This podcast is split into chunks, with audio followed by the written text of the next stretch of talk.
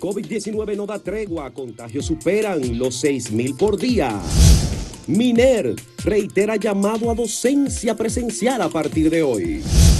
Detenido en República Dominicana vincula a primer ministro haitiano con magnicidio. Renuncia Antonio Marte del partido Fuerza del Pueblo.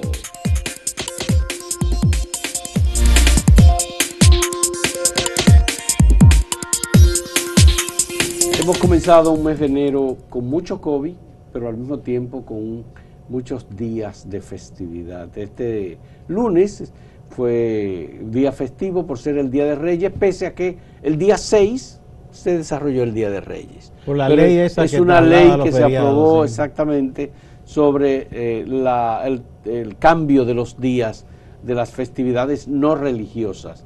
Todavía nos queda el 21 de enero y nos queda el 26 también de enero, que es el día de Juan Pablo Duarte. Eso no se trasladan porque son festividades mayores. Y el día de la Alta Gracia, que es el 21 de enero. Pero bueno, hemos tenido el reinicio de clase, que se supone que es el día de hoy, reinicio de docencia en todo el país.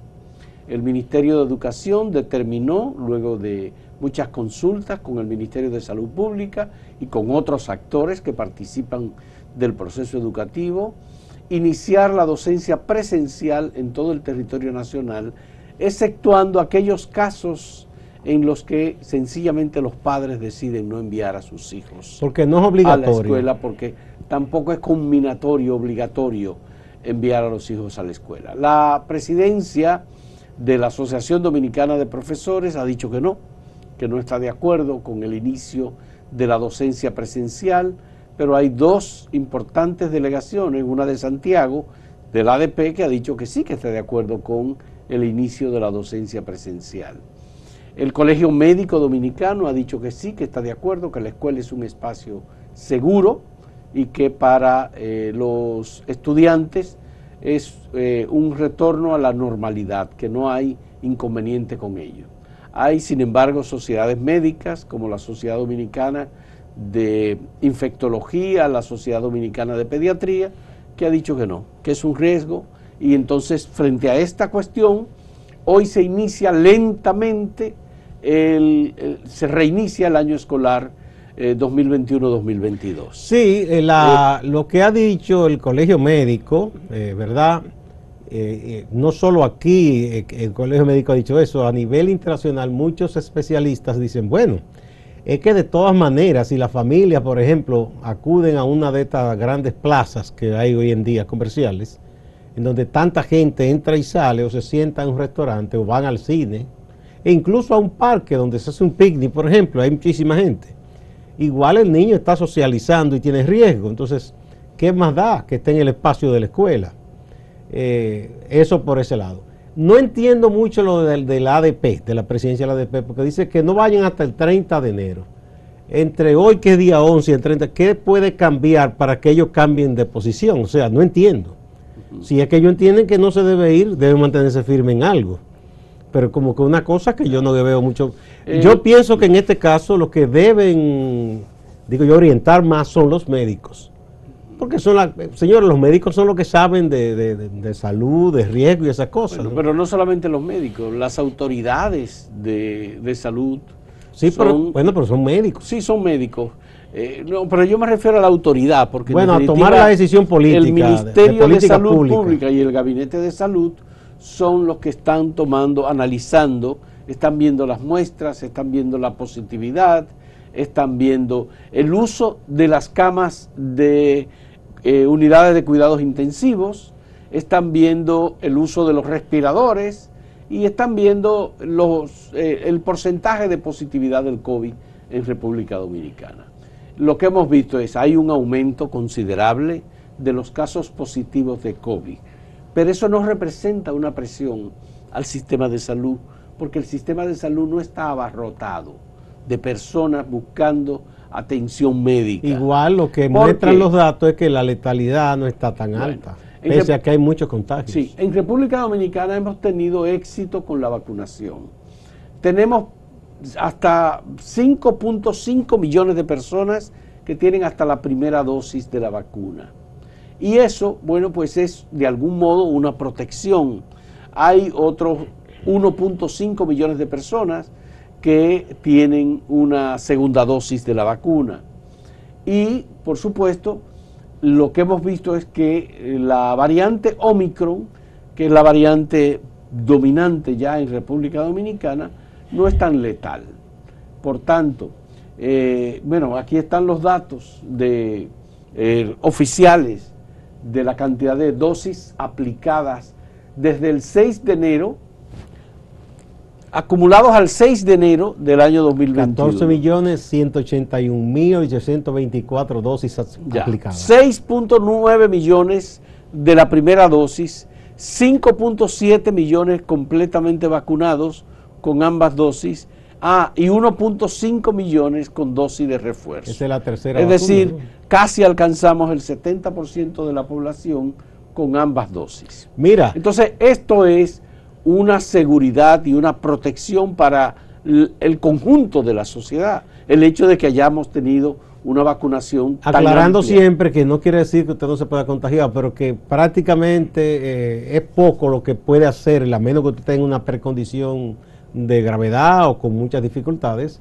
Luego de, dos dosis y un refuerzo, si usted se contagia, no prácticamente no, sentirá, sentirá muy poco. Es, lo que se ha visto, ¿no? En general, exceptuando gente que tiene algún problema ya de salud diferente. Mira, cuando se habló aquí de cuarta dosis, eh, mucha gente dijo, ah, pero ¿y eso? Mira, Israel ya está trabajando con la cuarta dosis. Chile también. Y ya en Estados Unidos se está hablando de comenzar, o se ha empezado ya la cuarta dosis.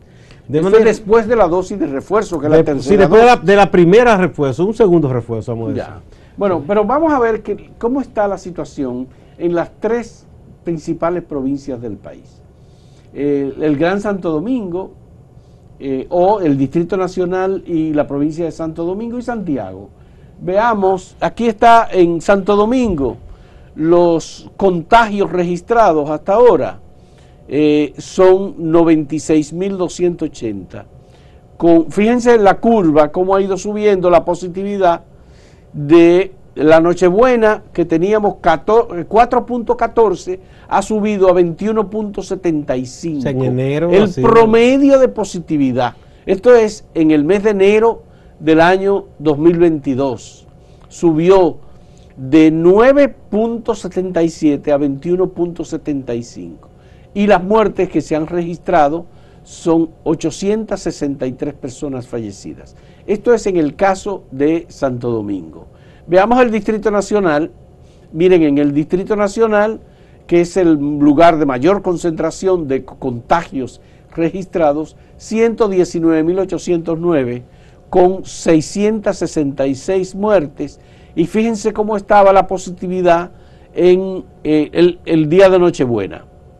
5.62% y ahora está en 25.53%. Muy alto. Eso es la variante de Omicron que está perfectamente eh, eh, registrada y que ha representado un aumento importante del COVID, de la infección de COVID, pero una disminución de los casos de atención en unidades especializadas y de uso de eh, los respiradores veamos la provincia de Santiago entonces, para que, que es además la otra provincia importante. 47.818 contagios o registros de contagios. En la noche vieja estaba en 4.98 y ahora está en 20.42. 660 personas fallecidas. De manera que esos son los casos más significativos y estos registros obviamente eh, representan una alarma natural y normal para la autoridad de salud y para todo el mundo. Sí, no, no, y la gente tiene muchísimas interrogantes sobre esta nueva variante y por eso es más que todo, digo yo, una especie de, previsión y hasta pánico de mucha gente que quiere ver cómo vienen las cosas, no se atreve mucho a dar un paso, a enviar los, los hijos a la escuela, pero ya veremos cómo vienen las cosas porque pienso yo que el colegio médico tiene información para haber recomendado la apertura. Bueno, la otra cosa es que aunque tenemos la variante Omicron, Omicron como dominante, todavía la variante Delta subsiste. Y hay nuevas variantes. Y hay nuevas variantes. Hay nuevas eso no variantes, va a terminar de inmediato. Como la flurona, que es la combinación de la gripe estacional. Y otra cosa que es nueva que dicen ahora, que es de una mezcla de, virus también. Bueno, esos son los casos que tenemos eh, hasta ahora. Lo positivo es que la letalidad es muy baja, Gustavo. ¿eh? La letalidad es muy vamos a pasar a la pausa y a, ver el tema que tenemos para que ustedes emitan su opinión. Mira, es usted de los que celebra la tradición de dejar juguetes en el Día de Reyes Magos, porque eso lo dejamos antes de que terminara, ¿verdad? Eh, la festividad de Navidad con el Día de Reyes, ¿sí o no? Hay gente que lo deja Día de Reyes y otro que lo deja el 25 de diciembre, por ejemplo, para que los, la Navidad. los niños tengan más tiempo. Vamos a ver qué ha dicho la gente.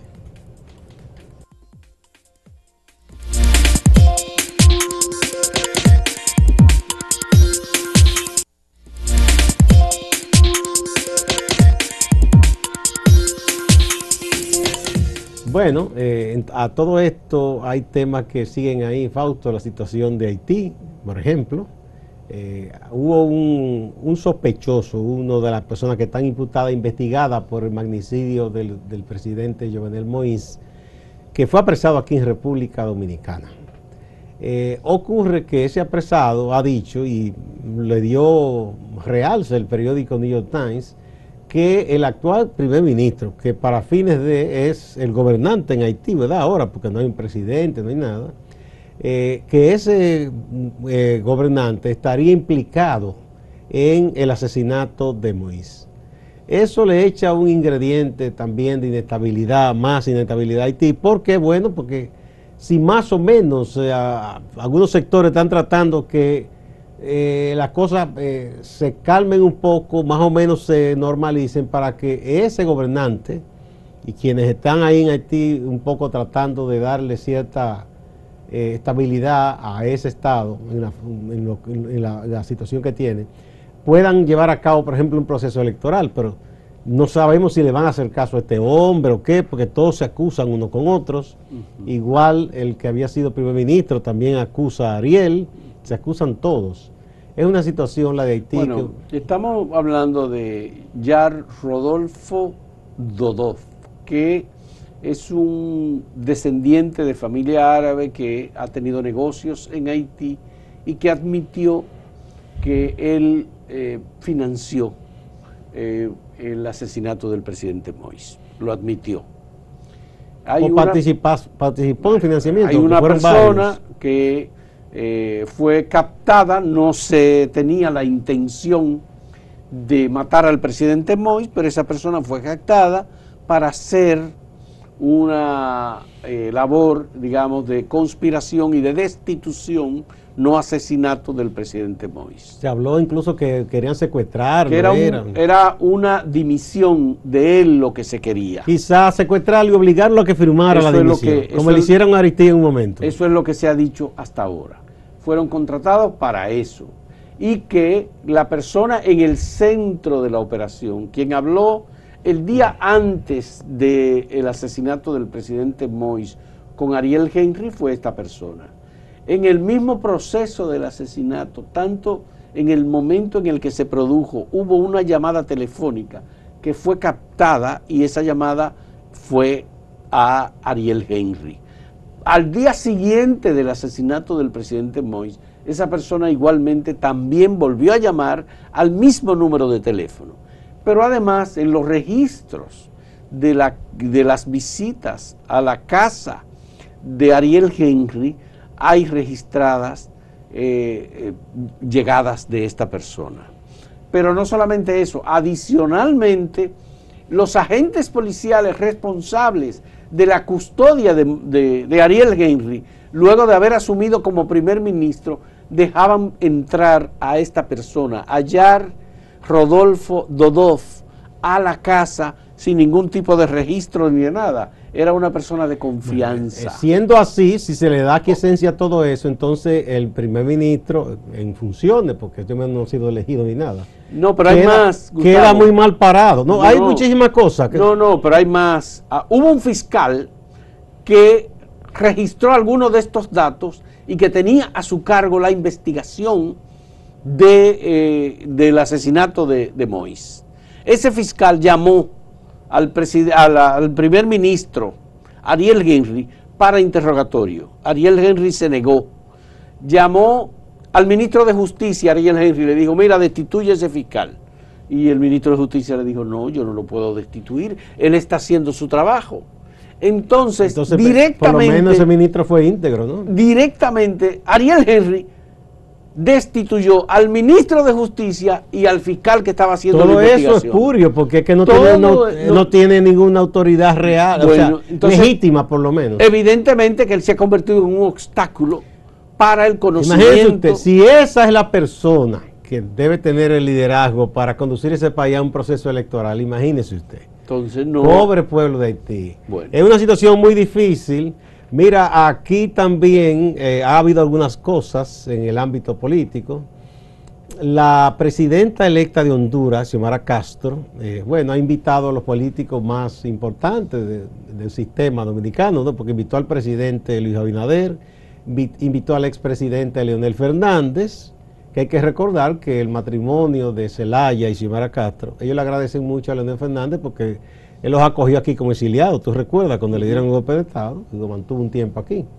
Y también él ha invitado al expresidente Danilo Medina. El PLD no ha aireado mucho esto, pero se sabe que lo invitó. De hecho, hay PLDistas contentos diciendo que eso es una eso muestra que fuera de aquí no se cree nada de lo que está haciendo el Ministerio Público. Una cosa no tiene que ver con la otra, ¿no? Y la otra noticia política aquí es que el senador eh, eh, Antonio, Marte, que él tenía un movimiento llamado Primero la Gente, pero lo fusionó, se ingresó a Fuerza del Pueblo, el partido de Leonel Fernández, a quien él le tiene un gran agradecimiento, porque hay que recordar cuando fue condenado por el caso Renove, Leonel lo indultó a él y a otro llamado Cambita y entonces, eh, él dice, decidió que no, que va a trillar su propio camino y que va a desempolvar su movimiento primero la gente. Uno de los amigos y seguidores de Antonio Marte dijo, no, no, él es un líder de masa y la masa le pidió que dejara ese partido y se declarara independiente. Entonces, atendiendo ese clamor de esa masa, dice él, que entonces se declara independiente, ya pidió en una carta al presidente del Senado, ¿verdad? Don Eduardo Estrella, que se le constituya su bloque, que es del solo, mientras tanto. Con toda, dice, la prerrogativa de los demás bloques. Él quiere su bloque también. Bueno, eh, algunos dicen que lo que está haciendo es un poco eh, colocándose a la espera de que alguien le guiñe un ojo para futuras negociaciones políticas, porque esos partidos pequeños de eso que viven realmente. ya se recuerda un caso muy interesante y valiosísimo que ha debido estudiarse políticamente lo que representó cuando electo por el Partido Reformista, el periodista Miguel Ángel Velázquez Mainardi se declaró independiente en la Cámara de Diputados. Sí, pero fue muy distinto. Por eso estoy diciendo, fue un caso muy diferente. Porque en paz descanse, amigo Miguel Ángel Velázquez, tuvo una postura digna en ese momento, porque él, como periodista profesional y que luchó por la colegiación, el partido Balaguer, que a todo el mundo le decía que sí, le dijo, sí, sí, nosotros vamos a apoyar eso. Pero por detrás dijeron, no, no, no, no apoyen eso. Porque yo apoyaba mucho al sector de orden y esa gente. Entonces, cuando el partido asumió esa actitud, él públicamente dijo, este partido es una vergüenza y él renunció. Pero, bueno, Pero además Miguel Ángel hizo una excelente labor como independiente, oponiéndose a cosas malas ahí. Antonio Marte, la última declaración que dio antes de esta es que él no es partidario de, los tranvías y de lo, del transporte colectivo. Él dice que son como...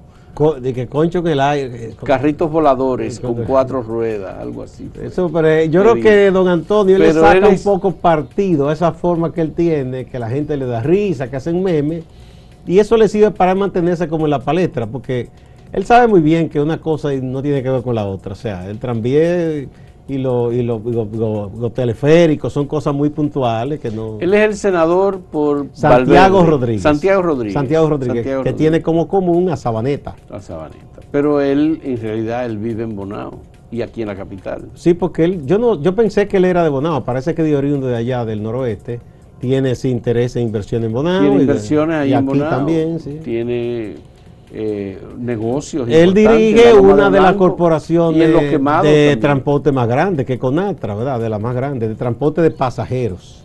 De junto de con, con Fenatrano. Así. No, guagua también, muchísimas rutas de guagua tiene esa gente. Bueno. Bueno, pues vamos a dejar a Antonio Marte tranquilo, señores. Vamos a motivar de nuevo la pregunta a ustedes sobre la celebración del Día de Reyes, que fue ayer, pese a que era el día 6, cuando eh, está previsto que se celebre y que los Reyes Magos salen. En esta ocasión dicen que le dio COVID a los Reyes, pero Bueno. bueno. eh, ¿Es de usted de los que celebra la tradición de dejar juguetes en el Día de Reyes Magos? ¿Sí o no? Vamos a ver qué dice la gente.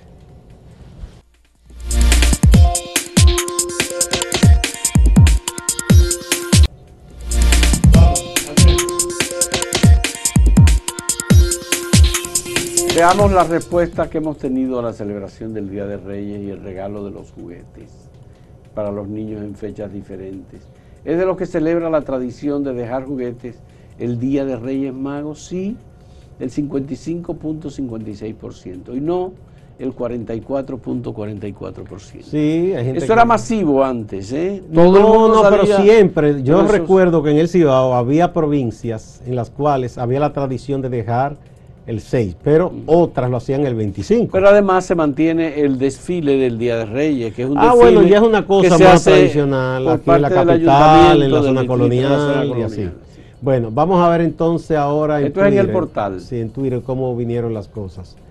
Miren, Twitter es más eh, amplio todavía el porcentaje, 55. ¿Igual? Más, sí, sí, 55.6%.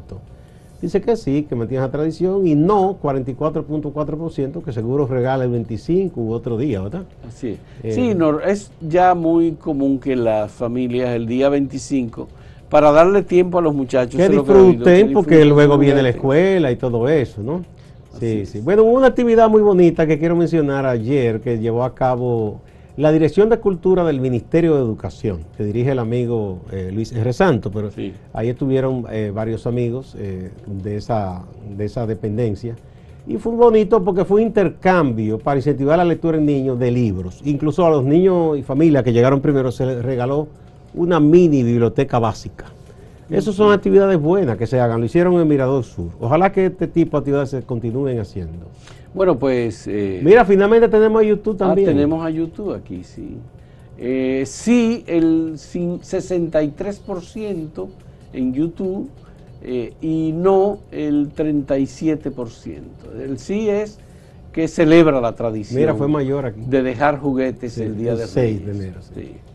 Pero de todos modos, la industria del juguete y el negocio de juguete en República Dominicana sigue siendo un negocio. Ah, no, no, porque hace muchos años ya hay tiendas permanentes que antes no se usaban así. Mira, aquí tengo una opinión de Juan José Hernández Domínguez que dice, pero este año dudo que pueda yo dejarle algún juguete a mis hijos, pues la situación está verdaderamente caótica. Caótica. Caótica debe ser difícil con, Exacto. el, eh, con los sí, con todo lo que pasó, ¿verdad? Con Ya. la pandemia. Ya, Olga Ventura dice, claro que sí, mi familia es muy tradicional. Todas esas fechas las celebramos, las esperamos con ansias, la disfrutábamos eh, muchísimo, así como disfrutábamos ver los nietos y sobrinos buscando sus regalos. Es una época de oro para los adultos. Un dejo de nostalgia. Un dejo de nostalgia. Dice Olga Ventura, vamos a ver. Bueno, ya eh, con esas opiniones concluimos. Vamos con Máximo ahora, Santiago. Nos vamos a Santiago con Máximo Laureano. Adelante, Máximo. La jueza del Departamento de Atención Permanente del Distrito Judicial de Santiago, Liberty Polanco, envió a prisión preventiva por tres meses al joven de 21 años de edad, Freudy de Jesús Santos Rodríguez. Según el Ministerio Público, está imputado en un caso que se ha calificado como terrorismo. Lanzó una bomba de fabricación casera a una escuela en el municipio de Villa Bisonó, Navarrete. Eso ocurrió el pasado 13 de diciembre del 2021. Siguiendo con el tema judicial, fue aplazada para el próximo 13 de enero la medida de coerción en contra de los implicados en la muerte de Luis Félix Luciano Peralta, Chiqui, un joven de 32 años de edad que fue asesinado en el trayecto de la autopista Joaquín Balaguer, Santiago Navarrete. La razón por la que se aplaza la medida es que uno de los implicados no tenía abogado asignado.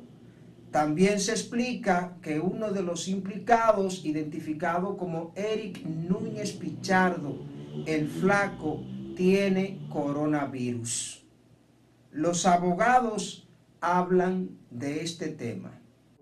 El aplazamiento de la, de la audiencia a los fines de que el mismo estuviera representado por un abogado de su elección. Determinado determinó que es un imputado de nombre Manuel que no tiene abogado para que él constituya abogado y a otro imputado que tiene COVID lo van a mandar para Mano Guayabo y se aplazó a los fines también de citar a la víctima. A propósito del tema del coronavirus, la provincia de Santiago sigue con registros altos en relación a los contagios nuevos. Aunque a nivel nacional ha habido una ligera baja en las cifras, en Santiago no ha sido así.